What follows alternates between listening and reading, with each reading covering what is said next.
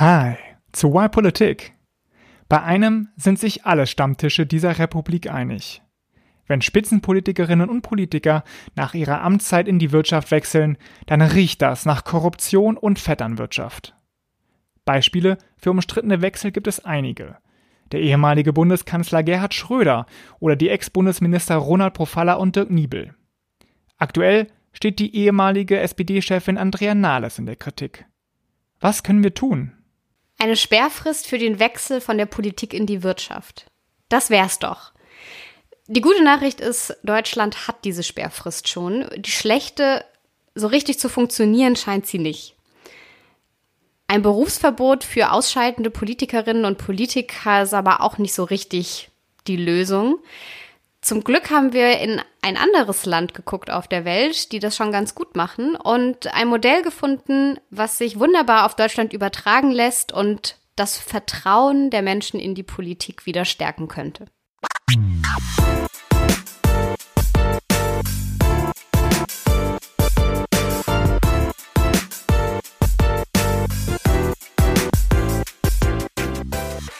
Schön, dass ihr reinhört in Folge 48 von Why Politik. In unserem Podcast stellen wir Lösungen für das dritte Jahrtausend vor. Nicht neutral, bestimmt auch nicht perfekt, aber dafür immer optimistisch. Wir, das sind Tanja und Vincent. Tanja, was machst du denn so, wenn du nicht Why Politik mit mir aufnimmst? Ganz allgemein gesprochen berate ich Organisationen bei Veränderungen. Okay, also Beraterin. nebulös, Beraterin. ja, äh, und ich mache Kommunikation für einen Think Tank in Berlin. Das heißt also, ich betreue die Webseite, mache Pressearbeit, Social Media und dergleichen. In dieser Folge, Tanja, bist du dran, eine Lösung vorzustellen und ich bin dabei so ein bisschen dein Sparringspartner. Und wenn ihr uns jetzt schon mal vorher gehört habt, dann denkt ihr vielleicht, huch, das klingt jetzt aber ein bisschen anders als bisher und damit liegt ihr völlig recht. Wir haben nämlich das Konzept ein bisschen geändert.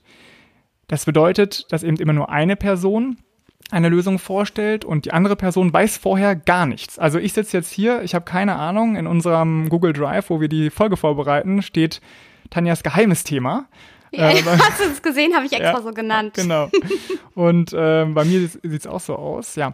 Und warum wir das Konzept geändert haben, das erzählen wir euch am Ende der Folge.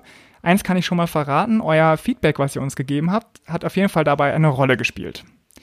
So, jetzt würde ich Und aber was sagen, gleich bleibt, ist, dass wir mit dem Problem anfangen. Genau, wir stellen immer erst, sagen immer erst, was ist das Problem und danach stellen wir die Lösung vor. Und äh, deswegen würde ich sagen, jetzt genug der Vorrede, Tanja. Erzähl doch mal, was ist das Problem, für das du dann eine Lösung gesucht hast?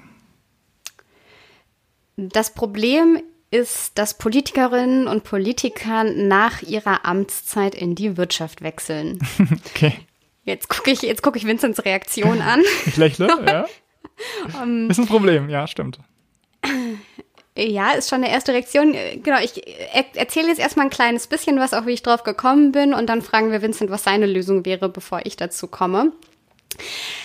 Genau, es heißt ähm, oftmals auch Drehtürkarriere, war jetzt gar nicht so ein Begriff, den, den ich so kenne, aber es scheint anscheinend äh, ein geflügeltes Wort zu sein, eben die Drehtür zwischen Politik und Wirtschaft und in beide Richtungen funktioniert die und viele Politiker gehen halt auch danach noch einen anderen oder einen, einen Job nach in der Privatwirtschaft. Ich kam auf das Thema, weil es einen relativ aktuellen Fall gibt von einem solchen Wechsel und das ist Sigmar Gabriel. Der ist Anfang des Jahres 2020 in den, Auf in den Aufsichtsrat der Deutschen Bank gewechselt. Was jetzt ja auch nicht die nachhaltigste, sozialste Bank ist, ne? Die es hier gibt in Deutschland. Also, äh, ihr könnt aber die Geschichte googeln, auf jeden Fall sehr. Die waren gut mit beteiligt an ziemlich vielen schmutzigen Geschichten, die so abgingen in den letzten Jahren. Ja, ziemlich viele große Unternehmen waren an nicht so tollen Geschichten beteiligt. Aber kommen wir ja gleich zuerst mal mhm. so, das war so ein aktueller Fall. Und ähm, dann gibt es ja noch den prominentesten Fall, den jeder kennt. Schröder. Ja, genau. Der okay. Fall Gerhard Schröder. Und äh, auf den kam ich, ähm, weil du weißt es ja auch, du hast mir das ja auch geschickt, der einen Podcast hat seit dieser Woche, einen eigenen. Agenda heißt er. Was ich einen ziemlich genau. coolen Namen finde, weil er ja Die Agenda, Agenda. 2010, ne? War ja, aber war ja eigentlich auch jetzt nicht sein hochgelobtestes Reformpaket ähm, aber ja, ich finde es auch spannend, dass er das so nennt. Auf jeden Fall lässt er sich in diesem Podcast jetzt einmal die Woche interviewen von Bela Ander, seinem ehemaligen Pressesprecher. Und ich weiß nicht, hast du schon gehört? Du hast ja gesagt, wir müssen uns den mal anhören. Hast du schon Zeit gefunden? Nee, ich habe nur eine Kritik gehört, dass es nicht so gut gewesen sein soll und die Fragen sehr handzahm. Aber gut, ich werde auf jeden Fall mal reinhören, einfach äh, weil er ein interessanter Typ ist. Ja, man merkt auf jeden Fall, dass die sich halt schon lange kennen und auch sehr gut kennen. Also das sind jetzt ja nicht zwei Unbekannte, die da reden, sondern halt zwei Menschen, die sehr lange auch miteinander gearbeitet haben. Ähm, ja, ist auf jeden Fall sehr interessant, aber deswegen kam mir auch wieder Gerhard Schröder in den Sinn und als ähm, auch prominenter Fall damals ähm, für alle, die noch wissen, dass vor Angela Merkel es auch noch andere Bundeskanzler gab. Gerhard in einem Schröder Land vor unserer Zeit. Der letzte, ja. ist tatsächlich ja, also ich kann mich noch so ein bisschen dran erinnern, da war ich aber noch in der Schule, aber tatsächlich, also viele Leute, die halt noch nach uns geboren sind, kennen nur Angela Merkel als Staatschefin. Mhm.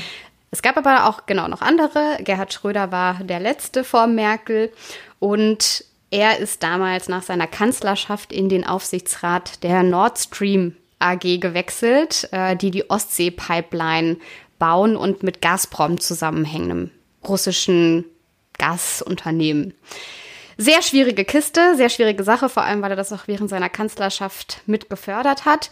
Und dieses Politikerwechseln in die Wirtschaft ist irgendwie so ein Stammtischthema, habe ich das Gefühl, auf das sich alle einigen können, ist immer schlecht, ist immer ganz furchtbar. Wie können die nur die haben das schon doch die ganze Zeit so gemacht, die haben doch Politik dafür gemacht. Also es ist irgendwie so ein sehr schnelles äh, Aufregerthema. Und umgekehrt aber, wenn mal eine Person nicht in die Wirtschaft wechselt, sondern was anderes macht, ist es auch wieder nicht recht. Und ich glaube, das haben gar nicht so viele Leute mitbekommen. Aber was ist eigentlich aus Andrea Nahles geworden? Ja, die ehemalige SPD-Vorsitzende, ich glaube, für gut ein Jahr war sie es. Ähm, ja, ich, ich, glaube, sie ist jetzt äh, Vorsitzende von der irgendwas Post, irgendwas mit Post oder so. Ja, noch ist sie es nicht. Äh, das okay. muss noch verabschiedet werden. Aber äh, genau, es gibt Medienberichte, die sagen, sie ist dafür vorgeschlagen und das sei noch eine Formalia. Ähm, und das Recht der Bundesbehörde oder nein, Bundesanstalt für Post und Telekommunikation hat jetzt aber erstmal nichts mit Postversenden zu tun, sondern ist eine Behörde, die zum Finanzministerium gehört, die dafür da ist, ähm, die, die Renten und die Versorgungsansprüche der Beamtinnen und Beamten zu ähm, zu betreuen, die damals dem Staatsunternehmen Deutsche Bundespost für, die, für dieses Staatsunternehmen gearbeitet haben. Und, und, dafür ist diese Behörde da. Das ist eine Behörde, die kümmert sich nur darum.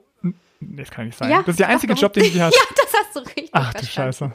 Also die okay. haben dann, da geht es auch um, um Pflege und Reha. Also da gibt es dann mhm. schon mehr als einfach nur Renten auszuzahlen. Aber ja, die kümmern sich um diese Leute und die haben auch mehrere tausend Beschäftigte. Also das ist jetzt nicht irgendwie, das sind nicht zehn Leute, die das abwickeln, sondern mehrere tausend Menschen. Ja. Und, und da, könnte, genau, da könnte sie diese Chefin werden von. Sie könnte die Leiterin dieser Bundesbehörde werden. Genau. Ist jetzt nicht der glamouröseste Job oder eben auch nicht in der Wirtschaft und ähm, vom Gehalt her und entspricht das so einem Unterabteilungsleiter im, im Ministerium. Also okay. da gibt es Unterabteilungsleiter, dann kommt noch Abteilungsleiter, dann gibt es da auch noch Staatssekretäre und Minister. Also es ist jetzt, es gab manche, die haben gesagt, was, wieso macht sie denn sowas? Wieso geht sie nicht in die Wirtschaft? Warum lässt sie sich, äh, warum ist ihr das genug? Will sie nichts mehr werden? Will sie keine Karriere machen? Also dann geht es auf einmal in die andere Richtung. Oder auch, dass man sagt, naja, ist trotzdem, ähm, das Handelsblatt hatte das getitelt, ein Job mit Beigeschmack. Mhm. Dann wurde gesagt, naja, warum macht sie das? Hatte da Olaf Scholz was mit zu tun, weil es ja eine Behörde des Finanzministeriums und die kennen sich ja. Also eigentlich so ein bisschen, was, egal was man als Politiker oder zumindest hochrangiger Politiker oder Politikerin danach macht, es ist irgendwie schwierig. Das wäre so das Fazit ja. des Problems. Man kann es niemandem recht machen. Genau.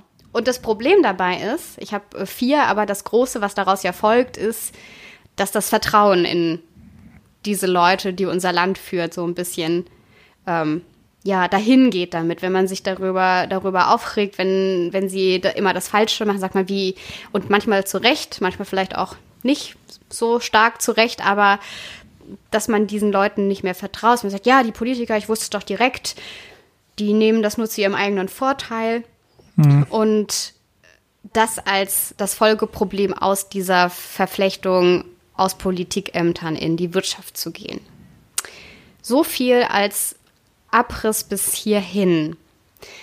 Und jetzt würde ich an dich geben, Vincent, was dir dazu einfällt.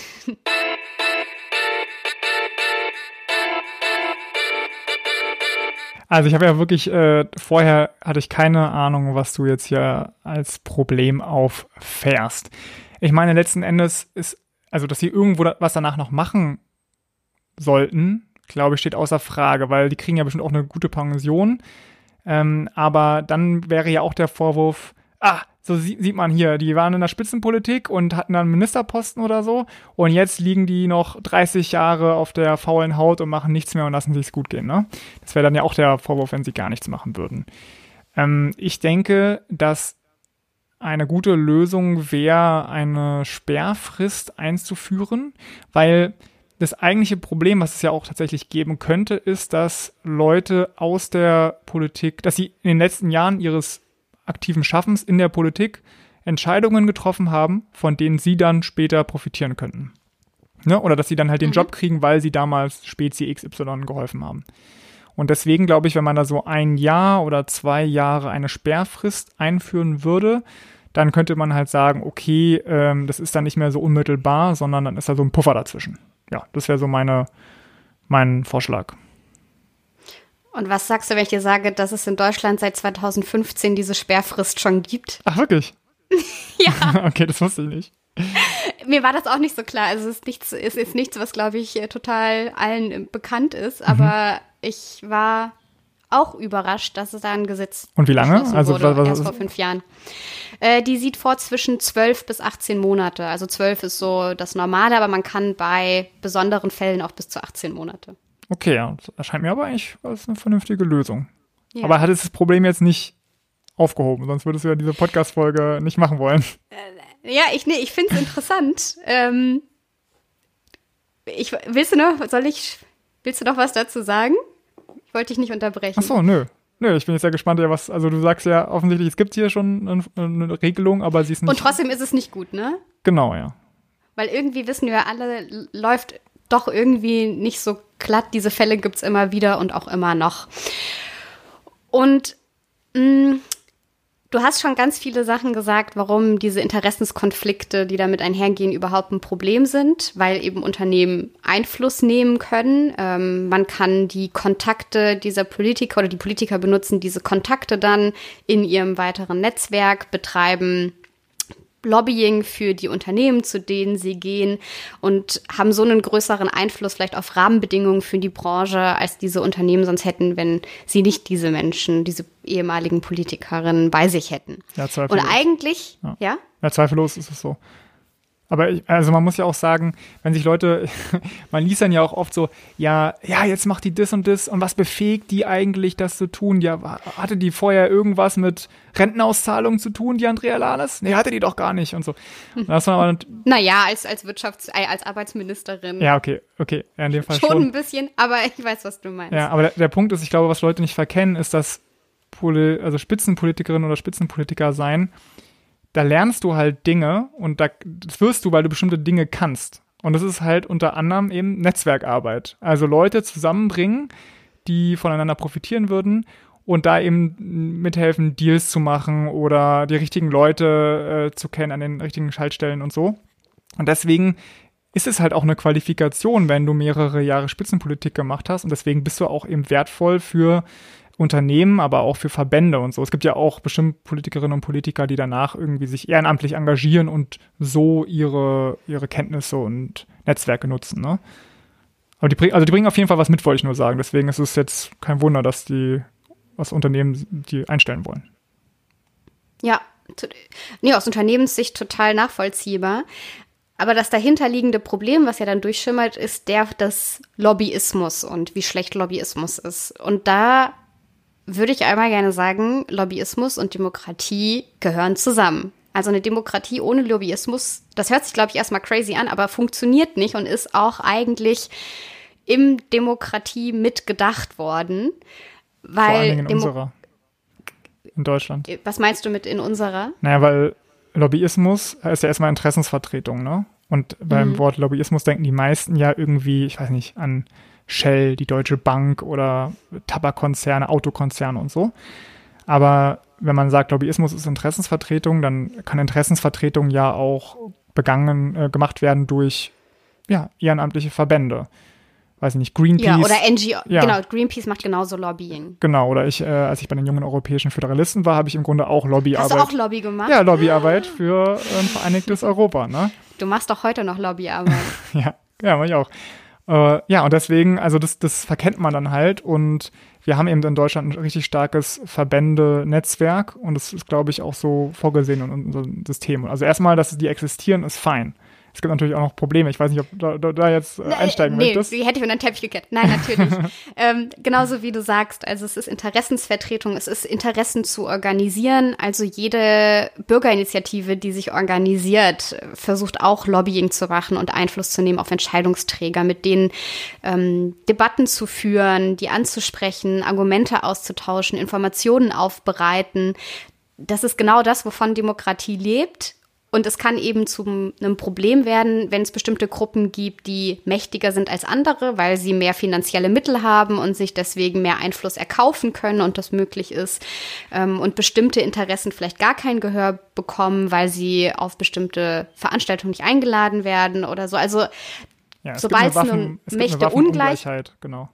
ja. Und das ist, also ich habe die ja, ist auch, muss man kritisieren. ja, ich habe es ja noch gar nicht erzählt hier, glaube ich, im Podcast, aber ich habe ja tatsächlich EU-Lobbying studiert, ne? Also das heißt, äh, Wie, das der, der Studiengang heißt nee, so? nee, der heißt halt nicht Lobbying, sondern der heißt Public Affairs. Ne? So, Weil ja, Lobbying das ist böse, Wort. aber Public Affairs, da weiß man auch überhaupt Ist nicht, okay. was es ist überhaupt. Und ist nicht, nicht PR. PR ist Public Relations, das ist Pressearbeit und so, aber Public Affairs ist einfach, eigentlich einfach Lobbying. Und was ich da Ja, öffentliche, öffentliche Beziehungen. ja, genau. Und Was ich da aber mit, mitgenommen Mhm. habe aus meinem Studiengang ist halt, dass Lobbying an sich okay ist. Es gibt aber eben diese Ungleichheit der Macht und das ist dann halt nicht okay. Also wenn dann halt ein Unternehmen oder Unternehmensverband irgendwie 50 Leute beschäftigt und der Gegenspieler auf der NGO-Seite, die haben halt zwei Leute, dann gibt es da einfach so ein gewisses ne, Problem. Ja. Ja, und ich glaube, das ist auch ein schönes Beispiel für was in unserer, ja, gesellschaftlichen Debatte oft verloren gegangen ist, nämlich dieses, es gibt irgendwas, das ist auch an sich erstmal nicht gut und nicht schlecht, sondern aber es ist wichtig, dass es das gibt. Und man kann es kritisieren, man muss es aber trotzdem nicht verteufeln. Also so ein bisschen diese Gegensätze zu, zu vereinen. Etwas, etwas gut zu finden und trotzdem zu kritisieren. Oder etwas nicht gut zu finden und trotzdem nicht gleichzeitig drauf zu schimpfen. Also das Phänomen dieses Schwarz-Weiß-Denkens und nicht in Grautönen kann man auch gut am aktuellen Beispiel Corona sehen. Äh, Wir sind ja immer noch mitten in der Corona-Pandemie und Vincent und ich sehen uns äh, auch wieder nur über den Bildschirm und sind an zwei verschiedenen Orten. Dass hier, wenn ich sage, dass ich nicht gegen die Maßnahmen der Ausgangssperre bin, also dass ich die gut heiße, dass wir ähm, zu Hause bleiben sollten und das angeordnet war, das trotzdem nicht heißt, dass ich Freiheitsbeschränkungen per se gut finde und die nicht kritisch finde. Und umgekehrt, wenn ich sage, ich finde es kritisch, so viel Freiheiten zu beschränken, das trotzdem nicht heißt, dass ich die Maßnahmen der Bundesregierung schlecht finde und auf Hygienedemos gehe und äh, gegen eine Impfpflicht bin. Also, dass diese zwei Dinge einfach nicht zusammengehören, sondern ich kann beides, ich kann beides kritisch sehen und nur weil ich etwas kritisch sehe, heißt nicht, dass ich es ganz abschaffen würde sofort. Ja. Nuanciert, abgewogen. kann man- Differenziert, genau. Und das würde ich zum einen, ähm, das finde ich, zeigt dieses Beispiel ganz gut. Deswegen habe ich das Thema auch genommen, weil das bei Lobbying und Politikerinnen wechseln in die Wirtschaft sehr ähnlich ist und es auch sehr ähnlich zu einem zweiten Phänomen ist, nämlich dem Dunning-Kruger-Effekt. Ähm, Ich glaube, da habe ich, ich habe, glaube ich, heute, da ist mir da so ein Quarks-Video. Äh, Das habe ich auch gesehen. Ja. Genau, es, ne, es geht auch darum, dass man, wenn man Halbwissen hat, also ein bisschen was weiß, dass man sich dann völlig überschätzt, ne? Ja. Ja. Und sich mehr, genau, glaubt mehr zu wissen als Leute, die wirklich Experten sind. Also, ähm, die haben ganz schön das zusammengefasst, als dass der, der inkompetente Mensch seine eigene Inkompetenz nicht versteht aufgrund seiner Inkompetenz. Also die, dieses Phänomen, dass aktuell alle meinen zu wissen, wie sich dieses Coronavirus ähm, verbreitet und was man jetzt tun müsste ja. und früher wie wir, was richtig ist. Diese Hobby-Virologen. Ja, früher hatten wir 80 Millionen Bundestrainer, jetzt haben wir 80 Millionen Chef-Virologen, die alle, alle eine unterschiedliche Meinung haben. Ja. Okay, aber was, was, was hat dieses so, äh, Prinzip jetzt zu tun mit, mit Lobbying? Das habe ich jetzt ehrlich gesagt noch nicht ganz verstanden. Das, das ein, eine These, ähm, die auch ein Wirtschaftsprofessor ähm, geteilt hat, ähm, den ich auch gelesen habe, sagt, dass dieses, ja, dieses Stammtischthema oder dass das immer schlecht ist, was Politikerinnen und Politiker nach ihrer Karriere machen, weil man zu wenig versteht, wie Politik funktioniert. Und ah, weil ja. man zu wenig versteht, und Lobbyismus auch immer schlecht ist, weil man zu wenig versteht, wie Politik und Demokratie funktioniert. Das war ist eine These, deswegen kam ich darauf. Ja, ach so, ja, absolut, ja, klar. Ich glaube, die meisten Leute finden Lobbyismus halt total schlecht und die, die sich halt damit beschäftigt haben, verstehen eben, warum, warum man es braucht, ne? Das meinst du? Ja. Okay, check. Und es gibt aber, das kam in dem Quarks-Video ja auch vor, äh, ganz einfache Maßnahmen, äh, was man tun kann, nämlich sich selbst hinterfragen und sich weiterzubilden. Und jetzt gucken wir uns mal die Lösung an.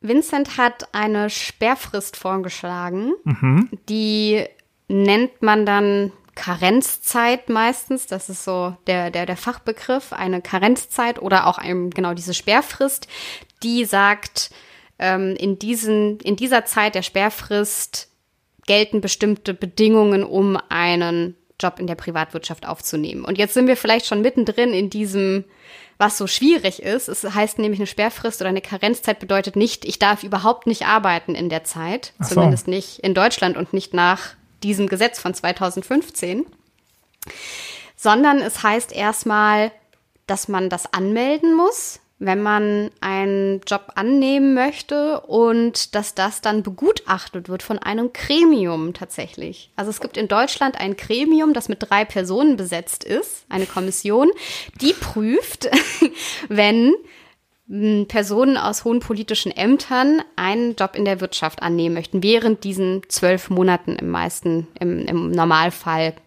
in dieser Sperrfrist. Weißt du, ab welcher Ebene man diese Begutachtung braucht? Also ich sag mal, ja. wenn ich jetzt ein einfacher Beamter bin, dann wahrscheinlich nicht, ne?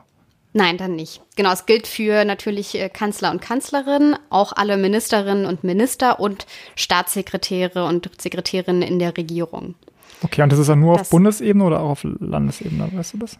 Ja, es gibt ein paar Bundesländer, die haben diese Regelung für sich übernommen und für ihre Landesregierung, ähm, aber das müssen sie nicht. Also einige haben das einfach übernommen, weil sie es weil sie's gut fanden, aber es ist jetzt nicht flächendeckend überall so. Okay, also dann reden wir jetzt ja nur primär von, von der, der Bundesebene. Bundesebene. und da betrifft es dann ja, ich weiß jetzt nicht, wie, viel, wie viele Staatssekretäre wir haben, aber insgesamt müssen es dann ja unter 100 sein wahrscheinlich, ne? Also wirklich, wir reden hier über die politische Elite der Exekutive. Ja. Also es trifft nicht und viele Leute. Und wir reden nur über 12 bis 18 Monate. Und ja. das Beispiel Sigmar Gabriel nach zwei Jahren fällt da nicht mehr rein. Ja. Auch ich glaube, bei einer Andrea Nahles ist das jetzt auch fast ein Jahr her. Gut, die geht nicht in die Privatwirtschaft, aber mhm. selbst da ähm, fällt das nicht rein. Und die überprüfen tatsächlich äh, Lebensläufe, sprechen mit den Wechselwilligen. Ich habe auch irgendwo kam ich auf ähm, auch so eine komische Seite, wo Leute angeboten haben, diese Person, also wechselwillige, wie man sie nennt, wechselwillige Politikerinnen und Politiker zu beraten. Und ähm, äh, wo gesagt wurde, man sollte sich auf jeden Fall rechtliche Beratung vorher holen. Also da gibt's schon auch Leute, die sich darauf spezialisiert haben. Es gibt haben. einen Markt. Der ist wahrscheinlich sehr klein, und aber es gibt, ist sehr klein. einen Markt. ja, Tanja, wenn du keinen Bock mehr hast, äh, die Unternehmen zu beraten, ne, vielleicht machst du dann ja das nach der Folge. berate ich bei Karenzzeiten. also eigentlich eine schöne Lösung. Und ja. 2015, da gab es vorher auch viele Fälle, wo man dann gesagt hat, so, da muss man jetzt mal was machen und man hat dieses Gesetz eingeführt. Und man, das, was daran aber kritisiert wird, ist, dass es überhaupt nicht richtig durchgreift, weil falls du dagegen verstoßt, passiert was? Nichts. Also Wie? es gibt keine richtigen Sanktionen. Ähm, es gibt ähm, keine Pflicht, sich zu melden, also auch für andere, äh, wie du schon, also Leute aus dem höheren Dienst oder nach diesen 18 oder 12 Monaten, das ist ja auch keine lange Zeit, dass, dass das viel zu kurz sei. Also so richtig wirksam ist dieses Gesetz bisher nicht geworden, muss man ehrlicherweise sagen. Das ist so oft so, ey. Dass Gesetze erlassen werden, die eigentlich ganz gut sind, aber dann gibt es so viele Schlupflöcher äh, oder eben keine Durchsetzungsbefugnisse, dass am Ende wirklich ein zahnloser Tiger da bleibt. Das ist äh, traurig. Jetzt typischer GroKo-Kompromiss, wenn ich mal. ja. ja, wer hat das Gesetz eingebracht? Weiß ich, weiß ich nicht, die SPD? Ja, die CDU wollte das tatsächlich nicht im Koalitionsvertrag ähm, haben. Aber äh, gut, ist jetzt auch was, was nicht viele Leute mitgekriegt haben, scheinbar. Ja. Ne? Hm. Wenn aber diese Sperrfrist nicht die Lösung ist, was ist denn eine bessere?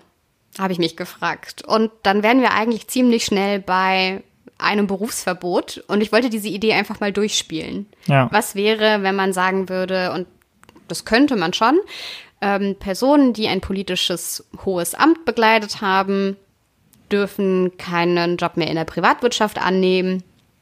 Ist natürlich auf der einen Seite auch eine, eine schon krasse Freiheitsbeschränkung, die man dann aber bewusst eingehen würde, wenn man sich wählen lässt. Die Vorteile wären, man hätte wirklich gar keinen Anreiz mehr, in dieser Form mit der Wirtschaft zu liebäugeln, wobei da auch von der Wissenschaft immer in Frage gestellt wird, ob es das tatsächlich gibt, dass so Abwerbungsgespräche schon vorher stattfinden. Das ist tatsächlich sehr umstritten.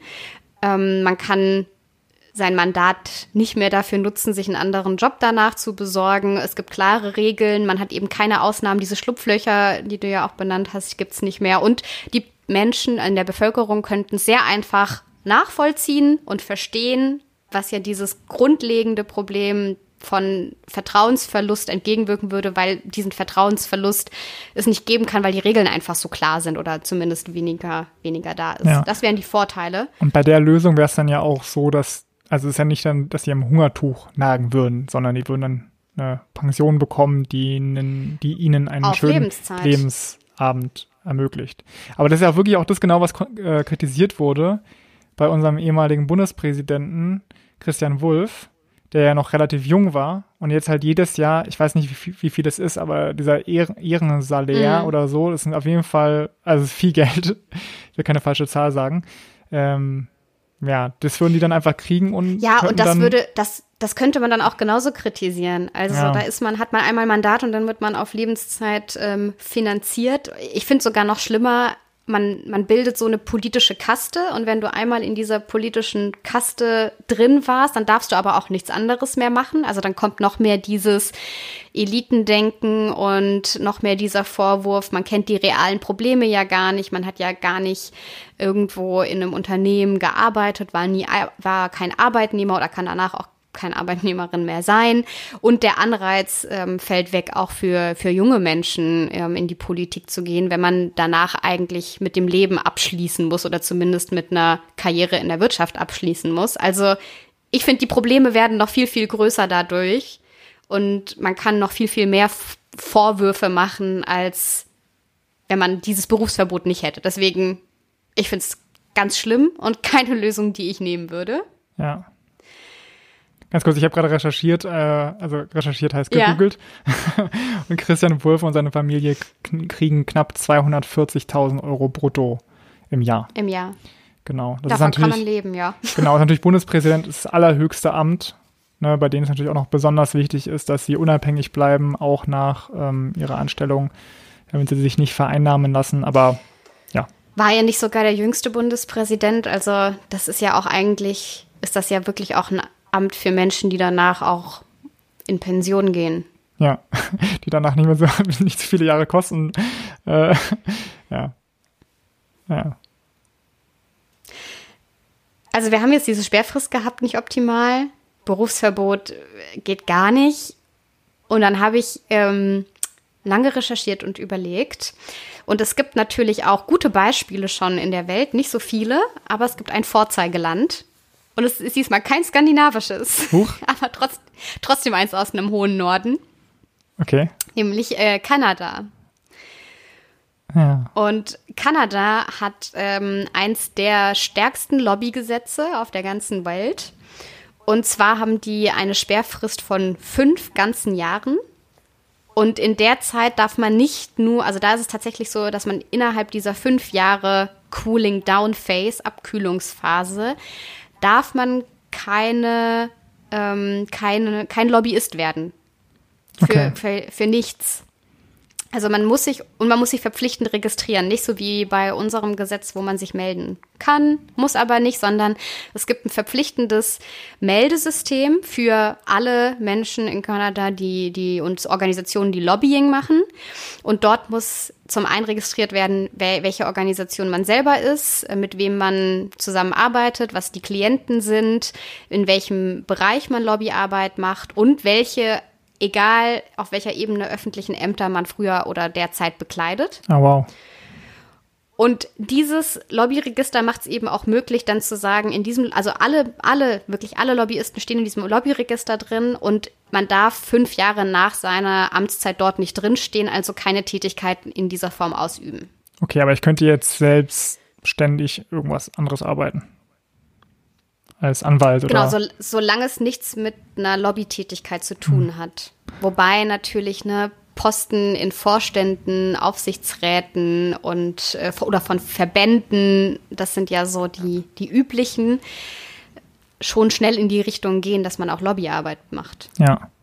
Apropos Lobbyregister, wollte ich kurz mal einwerfen, dass die intransparente Europäische Union schon seit Jahren auch so ein Register hat. Ich glaube, es ist nicht, klingt jetzt nicht so gut wie das in Kanada, aber es gibt auf jeden Fall eins und hier in Deutschland kämpfen viele Transparenzinitiativen auch dafür, dass wir das hier in Deutschland einführen sollten.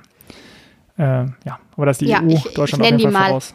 Ja. Abgeordnetenwatch, Lobby Control, das sind so die führenden Organisationen, die sich in Deutschland für mehr Transparenz und Offenheit einsetzen, die wir auch verlinken mit der Petition für ein Lobbyregister. Ah, läuft gerade, das, oder was? Da das ja die Lösung ist, genau. Da kann man noch unterschreiben tatsächlich. Da äh, ist auch noch, wird, werden auch noch ähm, Unterzeichnerinnen und Unterzeichner gesucht. Ähm, und am Ende, jetzt sind wir ja schon eigentlich viel weiter als einer Sperrfrist oder einer Karenzzeit, sondern das Fazit ist so ein bisschen, oder das Fazit ist, ne, sagen wir es so, äh, man braucht ein starkes Lobbyregister, um dann auch ähm, zu kontro kontrollieren zu können, welche Personen mit politischen Ämtern machen welche Aktivitäten in der Wirtschaft, die mit der Politik wieder vernetzt sind. Also ich mhm. kann auch Arbeitnehmer am Band werden, aber da mache ich ja, habe ich ja wenig Bezug zur Politik. Vielleicht auf die Frage, darf man andere Berufe ausüben? Ja. Ich darf Bäckerin werden, ja. Aber wahrscheinlich habe ich da auch dann wenig zu tun mit politischen Entscheidungen. Ja, an Lobbyregister hätte ja auch noch viele andere Vorteile, ne? Neben, neben dieser Transparenz in Bezug auf äh, ehemaligen Spitzenpolitikerinnen und Politiker. Aber ja, in Ergänzung, also ich verstehe jetzt gerade tatsächlich zum ersten Mal, dass die einander be bedingen, die Karenzzeit und das Lobbyregister, damit man da eben eine gute Verbindung hat. Und ähm, was mir auch gefällt an der Lösung ist, dass du eben kein generelles Berufsverbot erstellst, sondern eins mit Bezug auf Lobbying. Ne? Mhm. Weil es ist ja tatsächlich ein riesiger Eingriff. Also man muss sich mal vorstellen, ne, ihr seid, ihr kündigt bei eurem Arbeitgeber und danach seid ihr erstmal gesperrt und dürft nicht arbeiten. Also äh, ist natürlich extremer Freiheitsentzug auch. Aber wenn man dann eben sagt, okay, es ist nur begrenzt auf dieses Feld, dann finde ich das eigentlich vertretbar. Ja, und wenn ich die Brücke jetzt schlage zum Anfang, weil ehrlich gesagt, ich habe das dann so aufgeschrieben, saß dann vor meinen Notizen und dachte mir, sexy ist das jetzt nicht, diese Lösung. Aber es passt halt eigentlich, und ich habe wirklich auch geguckt, gibt's nicht irgendwie eine andere Lösung dafür, weil das ist ja so ein Thema, was wirklich so viele Leute aufregt und am Stammtisch immer so das ist, worauf sich alle einigen können, egal welcher politischer Gesinnung. Mhm aber wenn man den Bogen wieder schlägt zu dem, was ich am Anfang gesagt habe, dass es, dass das genau ein Thema ist, wo es diese vielen Graustufen gibt und wo diese Schwarz-Weiß-Positionen total schwierig bis überhaupt nicht machbar oder sinnvoll vertretbar sind und man da sehr genau hingucken muss, kann am Ende eigentlich, wenn das das Problem ist, auch keine andere Lösung rauskommen als eine, wo man sehr genau hingucken muss und differenzieren muss. Und deswegen passt das Problem und die Lösung in der, in der Analyse ähm, sehr gut zusammen, auch wenn es jetzt nicht das, das ja, attraktivste ist, aber ähm, ich glaube, dass es sehr viel für ein Verständnis von, von, von Politik und man kann das auch viel auf diese, habe ich ja am Anfang gemacht, auf Corona tatsächlich übertragen, ähm, dass es halt oft diese einfachen Lösungen nicht gibt und sowas hier auch mal Platz haben sollte. Und deswegen ist meine Entscheidung so ausgefallen und lass mich noch zwei Ergänzungen machen. Sehr gerne. Wie man, wie man das dann noch ausgestaltet, mhm. weil in Kanada gibt es dann zum einen einen Kommissar, der Kommissar für Interessenskonflikte. Sehr schöner Titel, wenn man den auf Deutsch übersetzt, finde ich. ja. Der berät Personen und ähm, überwacht die auch, führt da Gespräche und ist eben dafür zuständig. Und es gibt Sanktionen, wenn man diese Regeln bricht, und zwar auch welche, die echt wehtun. Du kannst bis zu 34.000 Euro Strafe zahlen, wenn du dich an dieses, diese Regeln nicht hältst in Kanada als Mensch mit politischem Amt. Okay, 34 das ist natürlich nicht wenig. Auf der anderen Seite denke ich mir, wenn ich einen fetten Aufsichtsratposten kriege und dann eine Million kriege im Jahr, 34.000 Euro, die zahle ich dann mal aus der Portokasse. Naja, aber auf jeden Fall, ja, schon besser als alles, was ich sonst kenne. Ähm, cool. Das war's mit dem ersten Thema in mal ein bisschen anderer Form und das Vincent nicht kannte. Mhm. Ich fand, das hat sehr viel Spaß gemacht und wir haben ja versprochen am Anfang, dass wir noch erklären, wie es zu dieser Veränderung kam. Und würde ich sagen, das machen wir jetzt auch noch.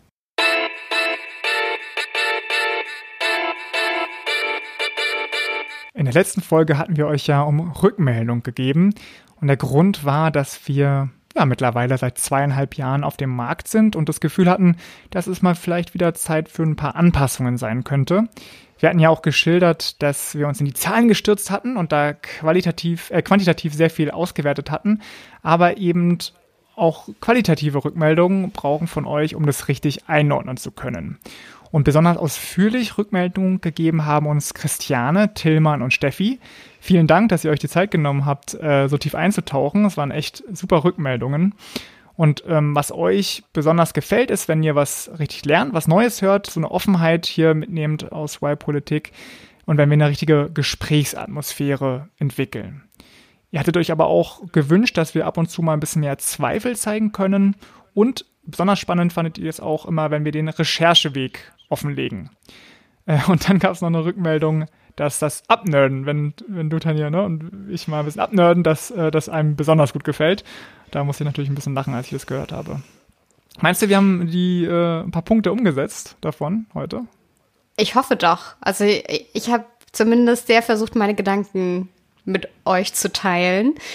Und ähm, ja, ob es nerdig ist, muss, glaube ich, jeder so ein bisschen für sich entscheiden, ja. wie, wie, wie, wie selbst man da schon im Thema ist und wie auch nicht. Was ich spannend fand, war äh, deine These von letzter Folge, dass die Länge vielleicht ein Problem sein könnte. Das ist ja damit zumindest aus der Welt geräumt. Ja, ja wir sind ein bisschen kürzer, ne? Wir haben jetzt immer noch keinen äh, Häppchen-Podcast, den man mal eben so in zehn Minuten hören kann.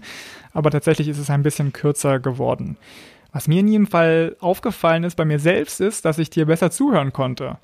Normalerweise ist es ja so, dass wir beide jeweils eine Lösung präsentieren. Und das war eigentlich immer der Fall, dass wenn du vorher dran warst vor mir, dass ich schon so halb in meiner Lösungspräsentation war und deswegen gar nicht so vollkommen bei deiner Lösungsvorstellung war.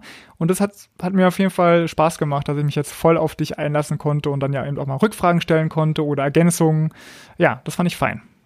Mhm, und umgekehrt habe ich jetzt dann Hörer, der zum ersten Mal das hört, was ich sage, mit am Tisch sitzen. Ja, hat. und vielleicht, genau, vielleicht war ich deswegen so ein bisschen mehr in der Perspektive von euch dann auch, äh, dass ich eben im Thema noch nicht so drin steckte, wie, so wie du, ne? Ja, aber es waren sehr hilfreiche Nachfragen und es hat sich trotzdem ein guter, guten, roter, guter roter Faden ergeben, zumindest ähm, für mich. Und ich bin gespannt, wie die anderen das bewerten. Ja, ihr könnt gerne nochmal schreiben an podcast.ypolitik.de oder auf Twitter, Instagram oder Facebook. Da kriegen wir auch eure Nachrichten.